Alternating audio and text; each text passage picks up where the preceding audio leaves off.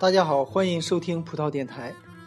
首先纠个错误，我在上期提到的伊伊特乐队，他们并不是苏州的，而是云南的，主创叫罗可居，很有才的一个人，同时参加着好几支乐队，还曾为多支乐队担当乐手。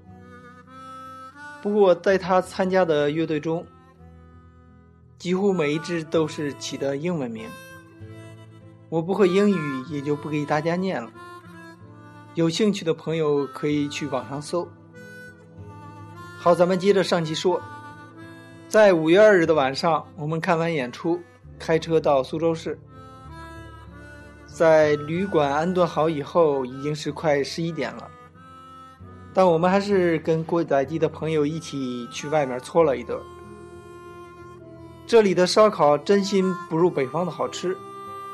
就连最简单的烤馒头片儿，也是味道差得很远。当然，这是有情可原的，因为这里的人平常很少吃馒头。不过，其他菜品的味道还可以。但是有一点我相信，这里的羊肉肯定是真羊肉。吃完回酒店，一进屋，过载机直接瘫软在床上。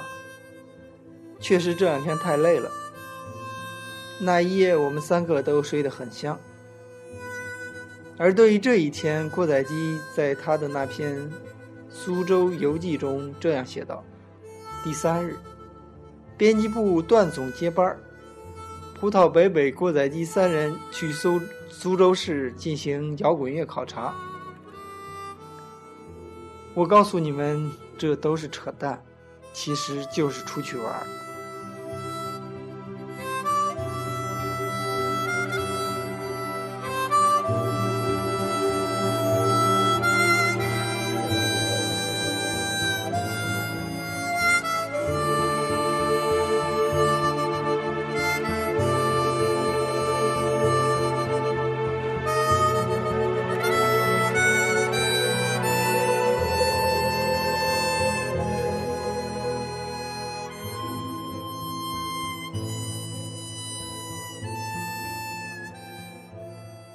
说到苏州，可牛逼大了。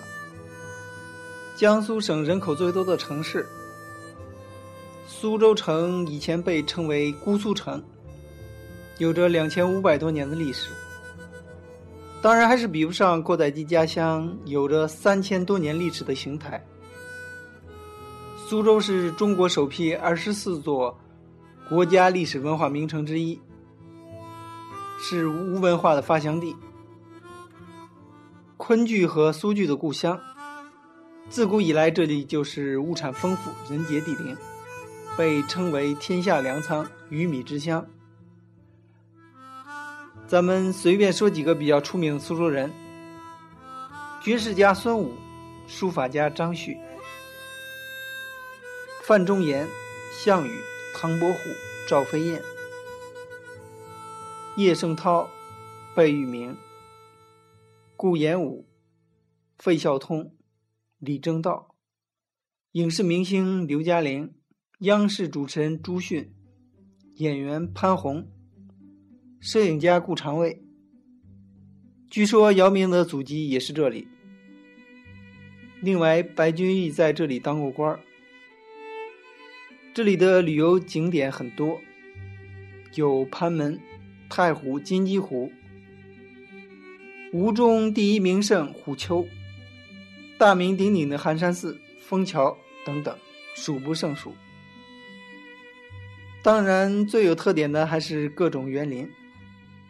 都说江南园林甲天下，苏州园林甲江南，这一点都不为过。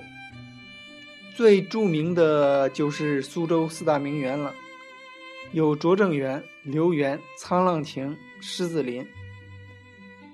另外，拙政园和留园与北京的颐和园、承德的避暑山庄并称为中国四大名园。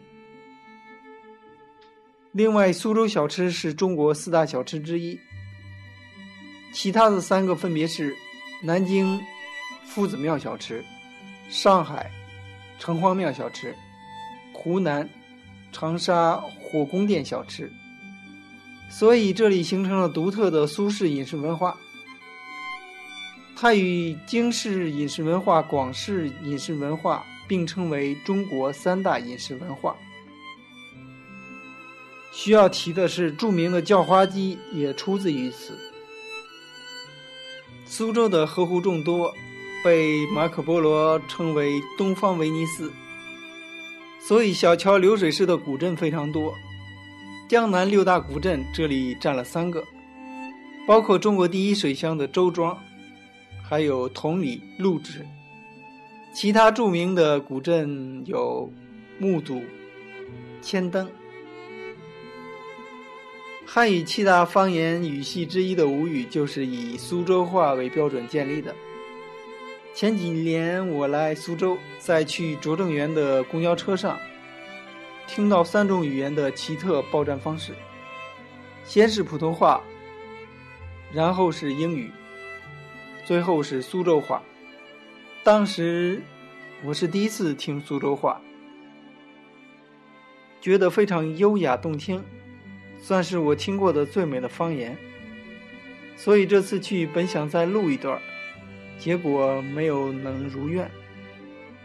后来才知道，这种包站方式只在旅游线路上才有，而我们坐的那趟，并不是旅游线路上的公交。那么，咱们放一首用苏州话演唱的歌曲，让大家感受一下。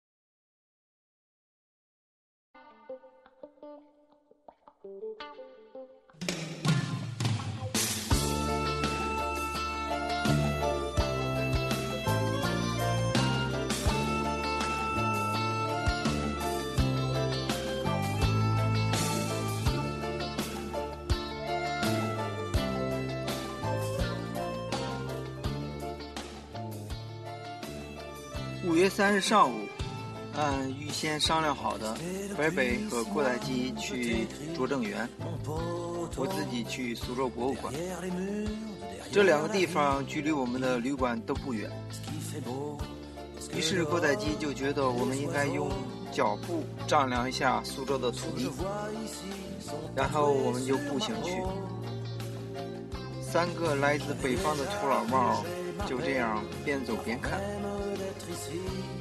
十几分钟以后，我们在报恩寺塔附近的路边随便找了一家饭馆吃早饭。一进门我就去了厕所，然后告诉他们说：“你们先点着。”回来以后我就惊了，他们居然要了四屉包子，还有每人一大碗汤，这些东西摆满了整个桌子。我说：“咱们能吃完吗？”过载机非常自信的回道：“没问题。”好吧，那就吃吧。我上去先夹了一个包子送嘴里，然后大叫：“确实真他妈好吃！”他俩一块儿对我笑，然后我就说：“当然好吃了，花了八十多块钱呢。”我说：“我靠，你们不过了。”照这样下去，咱们得要饭回去啊！那既然已经点了，还是先吃了再说吧。反正这一顿早饭是我这辈子吃过最贵的一顿，不过也是最好吃的。当然，这么好的早饭不能白白浪费。期间我们各自拍了照片，然后发朋友圈，朋友圈炫耀了以后，满意的走了。在路上看着周围的景色和当地闲散的人们，郭载基就说：“这种地方绝对不可能出重金属。”我说：“是啊，有摇滚乐就不错了。”不过苏州确实真有一支金属乐队，下面就跟大家放一首。这个乐队的名字叫。莫耶。放歌之前呢，先得给大家讲个故事。据说楚国有个工匠叫干将，他的妻子叫莫邪。当时是奉吴国的君主阖闾铸剑，对，这个君主的名字叫阖闾。然后他们采吴山，五山之铁精，六合之金英，但是这个铁水一直都不化，据说过了三个月都不能融化。于是干将很发愁，叹气，因为如果这剑要是铸不成，自己就得死。后来干将的妻子莫邪就问他。怎么办？干将就说：“从前他的师傅欧智子铸剑的时候，曾经用女子配炉神，意思就是说把一个女的投进火炉里一块炼，这事儿才能成。古代也是有这么残忍的方法。后来的有一天，干将的妻子莫爷突然笑了。”看到他笑以后，干将突然明白了，于是非常害怕，因为他知道他要干嘛，他为什么笑。然后他赶紧对他妻子说：“莫爷，你千万别做傻事儿。”莫爷当时没说什么，还是笑。后来睡了一觉醒来，发现他妻子已经不在身边了。干将一想，坏了，莫爷。肯定是去投炉去了。等他赶过去的时候，已经晚了。莫爷就从铸剑的壁炉上一跃而下，巨裙飘飞，宛如仙女。她下降的过程中，就看到她丈夫喊自己的名字，从远处跑过来，喊也没用啊，已经跳下去了。莫爷就流泪，干将也流泪。最后快到的时候，快掉下去的时候，这个莫爷就对她丈夫说：“我没有死，咱们还会在一起。”后来进去以后，这个铁水就融化了，宝剑顺利铸成，铸了两只，一兄一雌，取名干将莫邪，就是他俩的名字。但是这个干将光把这个雄剑献给了吴王，把那只雌剑叫莫邪的雌剑给私藏了。但是不久，这个消息很快就让吴王知道了。于是就派兵把干将抓住，然后干将就打开剑匣，绝望的冲里面喊说：“莫邪啊，我们怎样才能在一起？”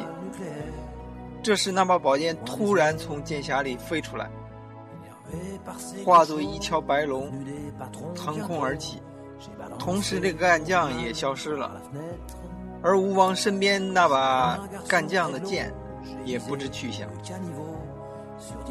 关于莫邪跳炉这件事儿，还有一种说法，是莫邪断发剪爪，干将才把剑铸成。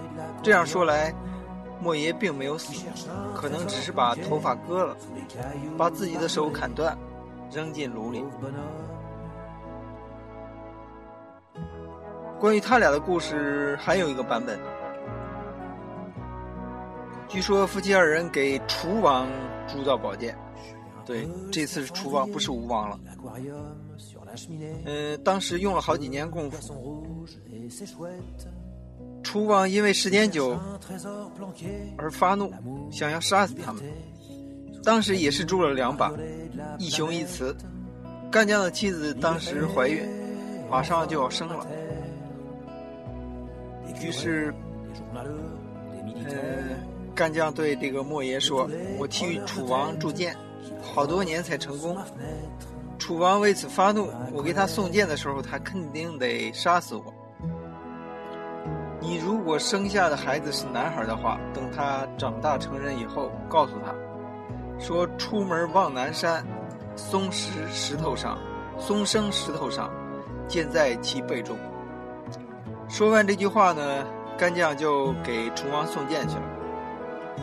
也跟前面一样，只把这个，呃，前面是把雄剑送上去了，这次是把雌剑送上去，然后自己留一把雄剑。后来楚王也听说这事儿了，于是暴怒，就把干将给杀了。然后干将的妻子莫邪后来真生了一个儿子，名叫赤，就是红的那个意思，赤。等他长大以后，这个莫邪就跟他儿子，嗯，讲这些事儿。于是这个赤就找到了熊剑，开始为父亲报仇。正好楚王那个时候在夜里做了一个噩梦，梦见有人要杀自己，非常恐慌，就喊来宫廷画师，依梦而画。平画通缉，悬赏赤的人头。其实楚王梦中梦到的那个人，就是杀自己的人，也确实是赤。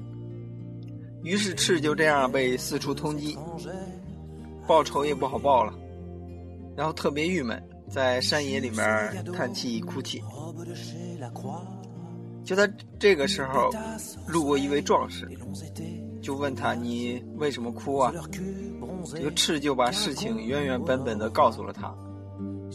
壮士就说：“这样吧，你把您的脑袋交给我，我替你报仇。”这个赤就相信了壮士，把那只宝剑连同自己的人头一块托付给了他。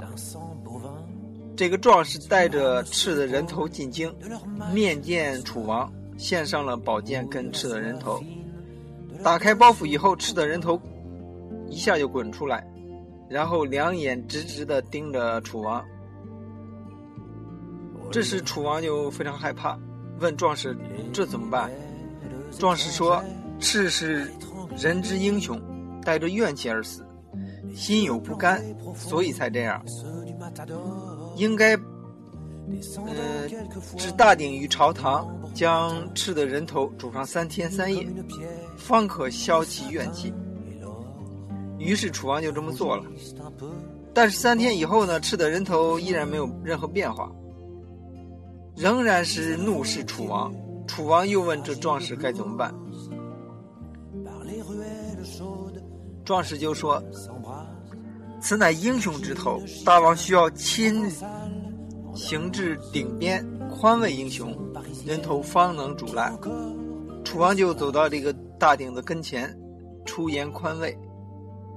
但赤的人头依然是目视着他，这下楚王可惊慌了，回头再问壮士怎么办。但是，就在这一瞬间，壮士突然拔出宝剑，跳起来向楚王砍过来，并大喊说：“大王的头应该陪他一块儿煮，他便可以死而瞑目了。”于是，楚王就被壮士杀死了，人头也落入了鼎中。然后卫兵把这个壮士团团围住，准备杀死他。壮士就说：“不劳烦各位。”然后自己自刎而死，人头也落入了鼎中。于是这三颗人头一块煮，最后都煮烂了。后来给楚王下葬的时候，也没法辨认哪颗是楚王的头，这怎么办呢？于是就求请教当地的名士。名士就说：“这个赤跟壮士都是英雄，应该将他们的头跟楚王的一块下葬。”最后就是三人合葬，碑文上写着“三王墓”。传说干将跟莫言虽然是两把剑，但是没有人能把他俩分开，就好比是他们夫妻二人，没人能将他们分开一样。这两把剑据说分别位列中国古代十大名剑的第七和第八位，被称为至情之剑。好吧，干将和莫言的故事就讲完了，所以说我认为莫言乐队的名字应该是为了纪念莫言而起，下面放的这首歌就叫吴歌，口前无，歌是兵器的那歌，咱们一首歌过去再接着讲。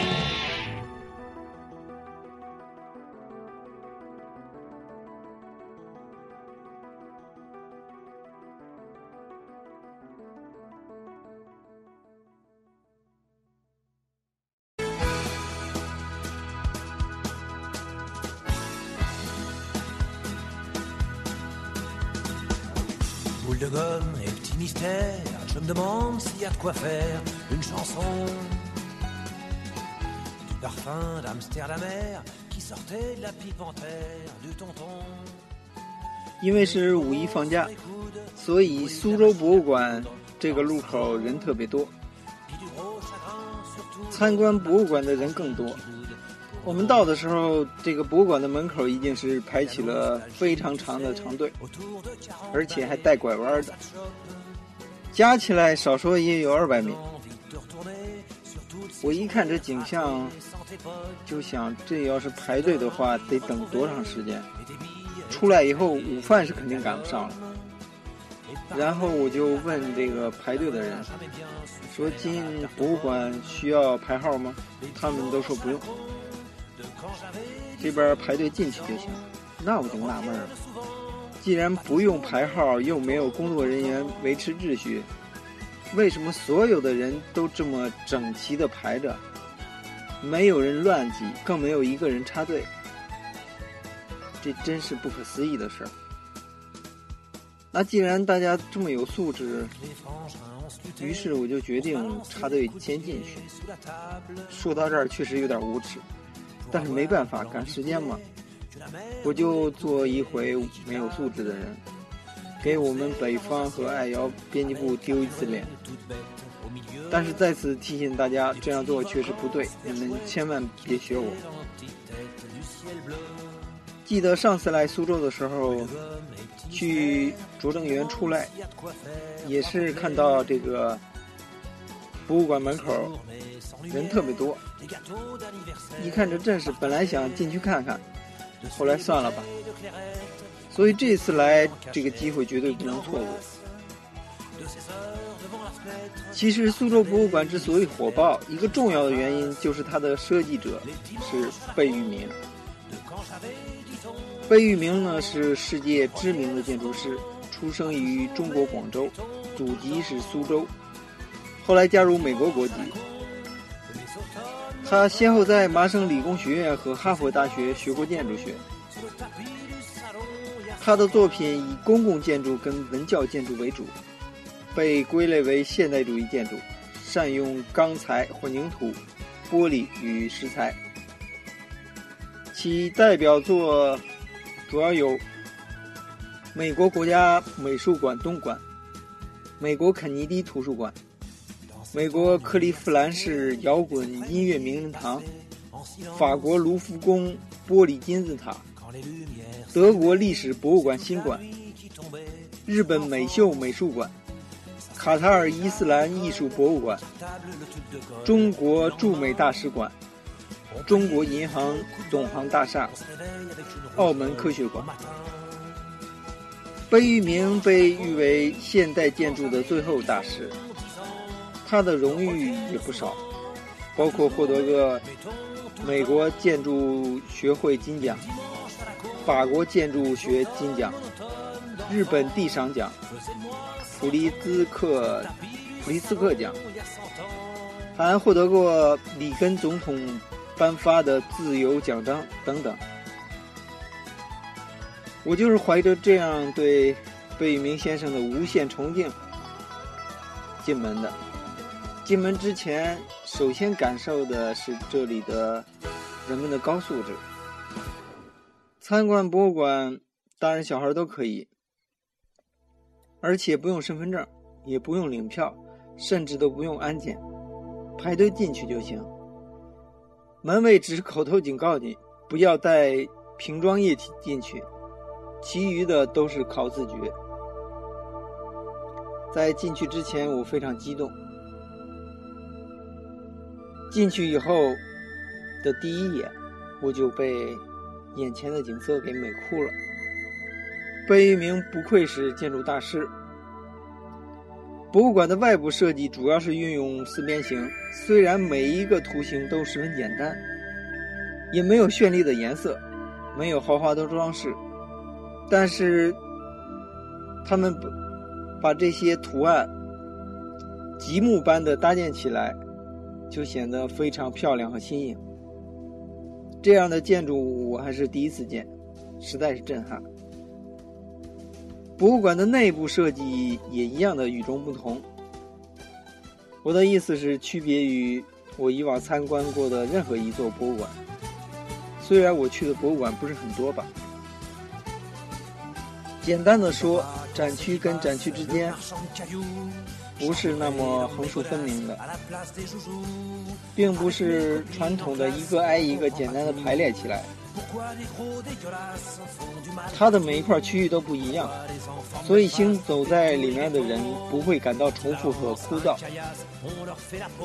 坦白讲，苏州博物馆的展馆不是很大，文物也不是很多，但是里面分得很细，有陶瓷的展区、丝绸、雕刻、书画、佛像、玉器等等。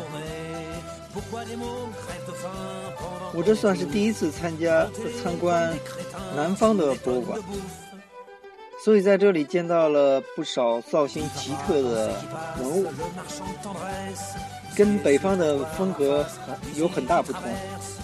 许多形状我甚至是第一次见。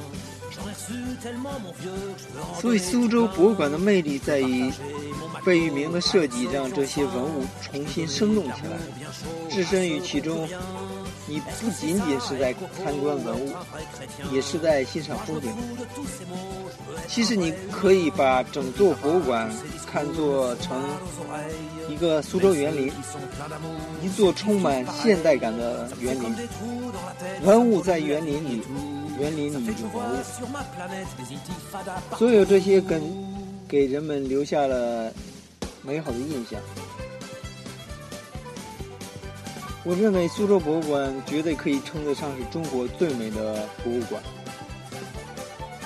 回头我会把在博物馆里拍到的一些照片发送到我们葡萄电台的微信公共账号上，也欢迎大家去浏览。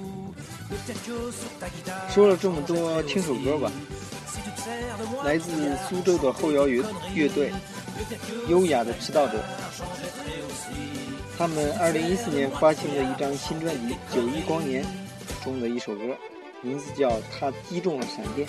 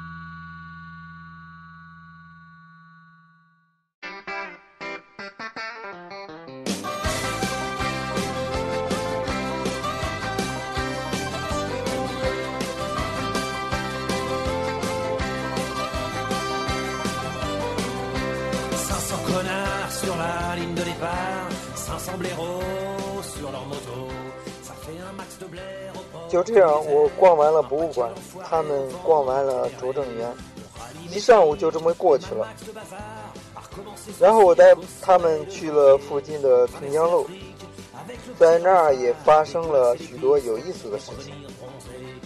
咱们先读一段郭载基的描述。经过一上午的观光，三位的肚子开始罢工，但是由于早餐的过度挥霍，已经没办法进食。但此时有一位美女举着一个花盆儿。在用勺子吃土，惊呼：“原来江南的土都能吃！”在潜心向这位美女交流学习怎样吃土会不牙碜的问题之后，三位铲铲队员终于填饱了肚子。其实这是当地的一种特色冷饮，名字叫盆栽冰激凌。就是把冰激凌放进花盆状的容器里，最上面再撒上黑巧克力，中间插一支薄荷叶子，所以从外观上看确实像一盆花。而不明真相的过载机当时恰巧看见那位姑娘正用勺子刚开始吃最上面的巧克力，所以以为她在吃土。嗯。前几年我第一次来苏州的时候，也是在这儿见过这种冰淇淋，但当时没有买。于是我们就准备尝一尝这种奇特的冰淇淋。可是连着找了好几个地方都没有。后来还是在一个胡同里问了在那儿摆摊卖小饰品的几位美女以后，才找到。对于这个情景，郭载基一直记得。他说：“里面的美女真不错，有好几个呢。咱们是不是应该跟他们聊聊呢？”但是他只是对我说，其实他当时就应该勇敢的上去跟那位美女要电话或者微信什么的。哎，没办法，脸皮薄的单身汉伤不起啊。我们在平江路待了挺长时间，走走停停的，时不时坐在路边欣赏过往的美女，然后流口水，以至于忘记了吃午饭，其实是看饱了。最后真累了，然后坐车回旅馆，夜屋三人直接躺床上，也都懒得动，一块儿刷微博求蹭饭。无奈苏州的摇滚乐气氛真是清淡，群众基础较差，到最后什么都没约着。不过我倒是搜到了一位在附近卖乳罩的大姐，呵呵。我说咱们也别吃午饭了，再睡会儿，等天黑了，我带你们去吃晚饭吧。这是我们在苏州的第二个晚上，也是最后一夜。必须吃点好的，我就领他们去了外婆家。外婆家是苏杭地区比较著名的一家面食连锁。前几年去杭州的时候吃过两次，至今非常难忘。之所以去这里，是因为这儿的菜品不仅味道好，而且价格实惠。当然了，人气肯定是火爆。一般排号就得等三呃，一般排号也得等半个小时以上。点完菜，北北跟过载基都说好吃。过载基甚至表示，我待会儿给我妈发条信息，告诉她这儿太好了，原谅儿的不孝，我不回去了。哈哈，那一顿我们吃的都很饱，不过确实有点撑。在回去的路上聊起 Tricky，有网友说，这次他在上海草莓音乐节的表演不太投入。其实我们也都想去看，哎，说不说吧，反正去不了。还是听首他的歌吧，感受一下这位被称为“神游舞曲三巨头”之一的魅力。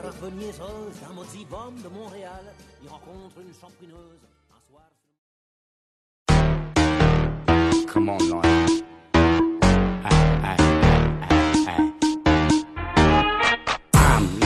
listen, not what I was christened. For sure, man. Check me on my tour, man. For sure, man. I'm Lonnie, friend me. Why don't you befriend me? On Facebook, I'm lonely lately.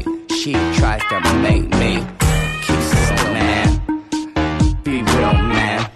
A real plan. Got real fam. Like true crime.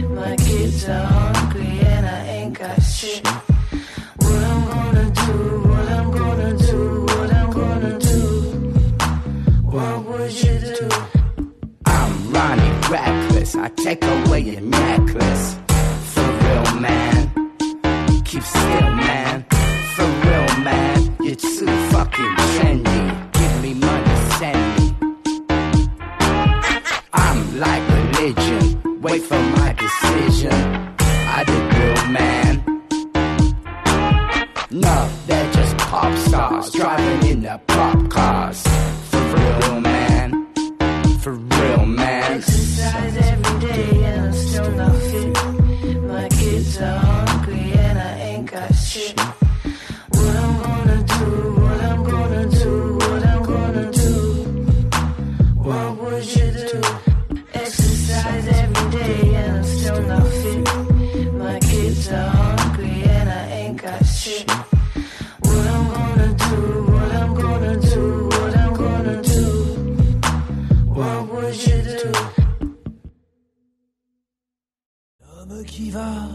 Austère au milieu des landes, des bruyères, silhouette insolite, bloc de granit dont on foule la terre.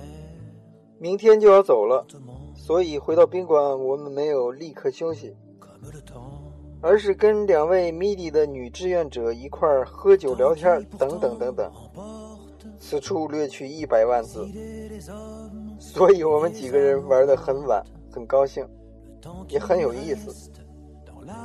结果就导致第二天没能早起，延误了出发的时间。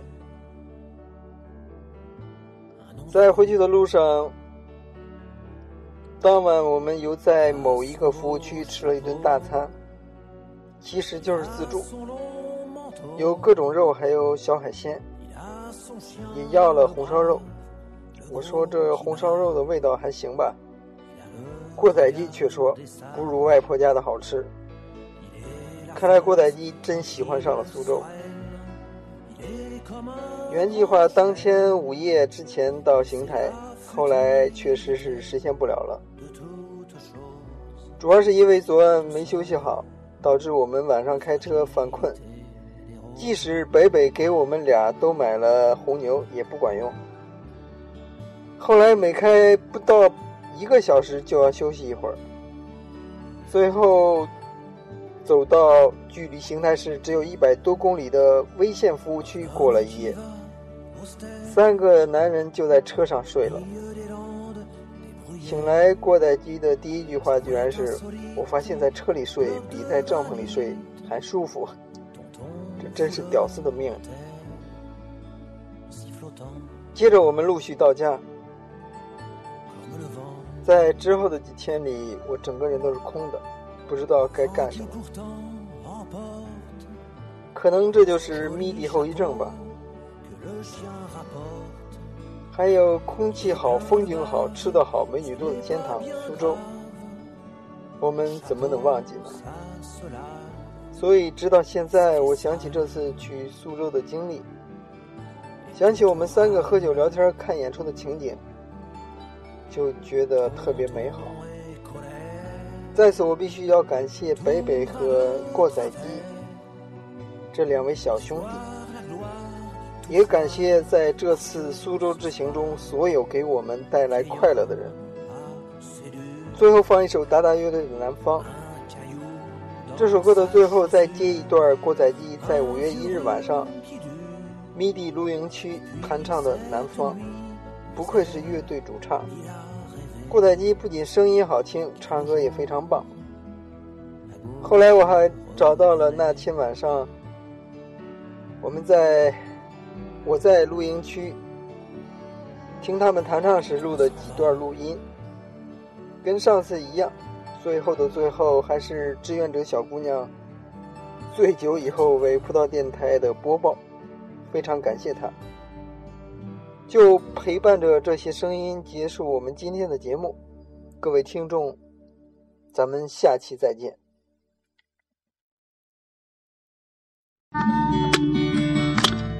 我在阿姆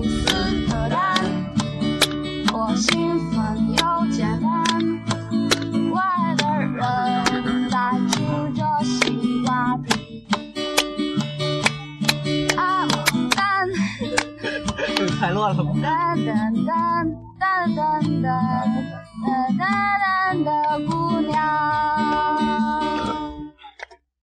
我不爱你，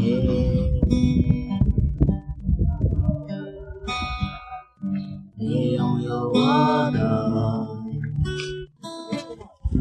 不只是记忆，可是喝鞋了。你比我小了六岁。如果我们不能结婚，你怎么受得了？宝贝，我知道，虽然你不说。如果我们就要结婚，我怎么能受得了？宝贝，别在夜里等我。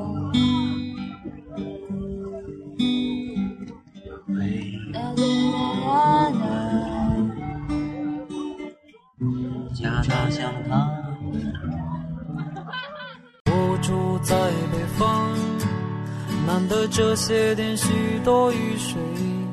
夜晚听见窗外的雨声，让我想起了南方，想起从前待在南方，许多那里的气息，许多那里的颜色，不知觉心已经轻轻飞起。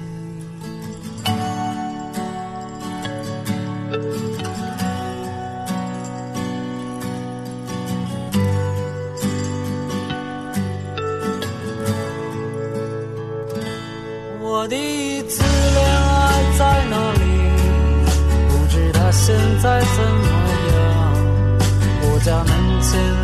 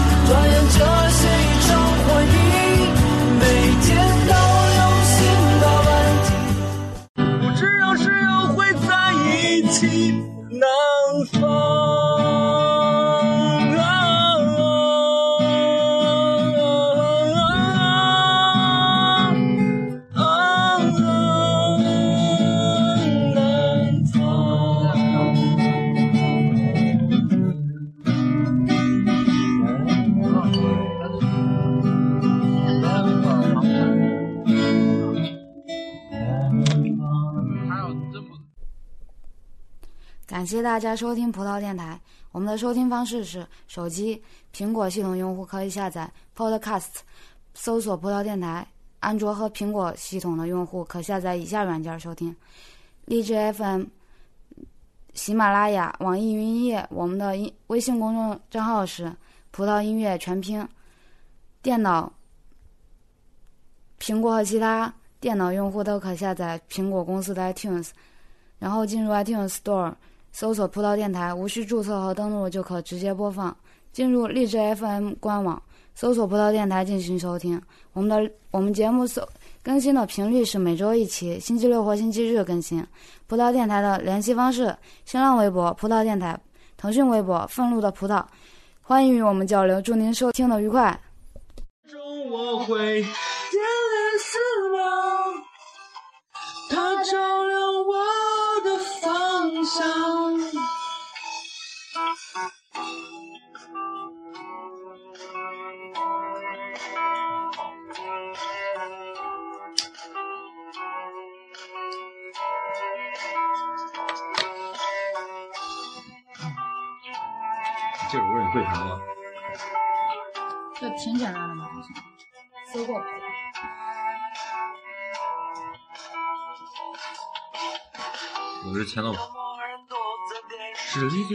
个车的车分数花，你喜欢的谱你扣一罐儿，太淫了！你道貌岸然的思绪，厕所里洗干净的阳具，仿佛美好的一天都正在开始。我轻轻地在下心头晚梦，从床上爬起来。我无法又从爱情那一边。我回不到我的从前，我对很多无能为力。我记得你曾握一把手枪，这黑暗到底多肮脏？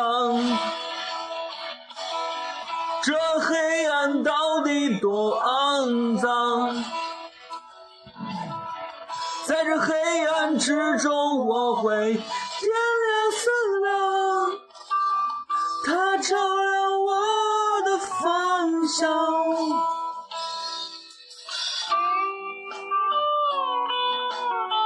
这段 solo 特别骚。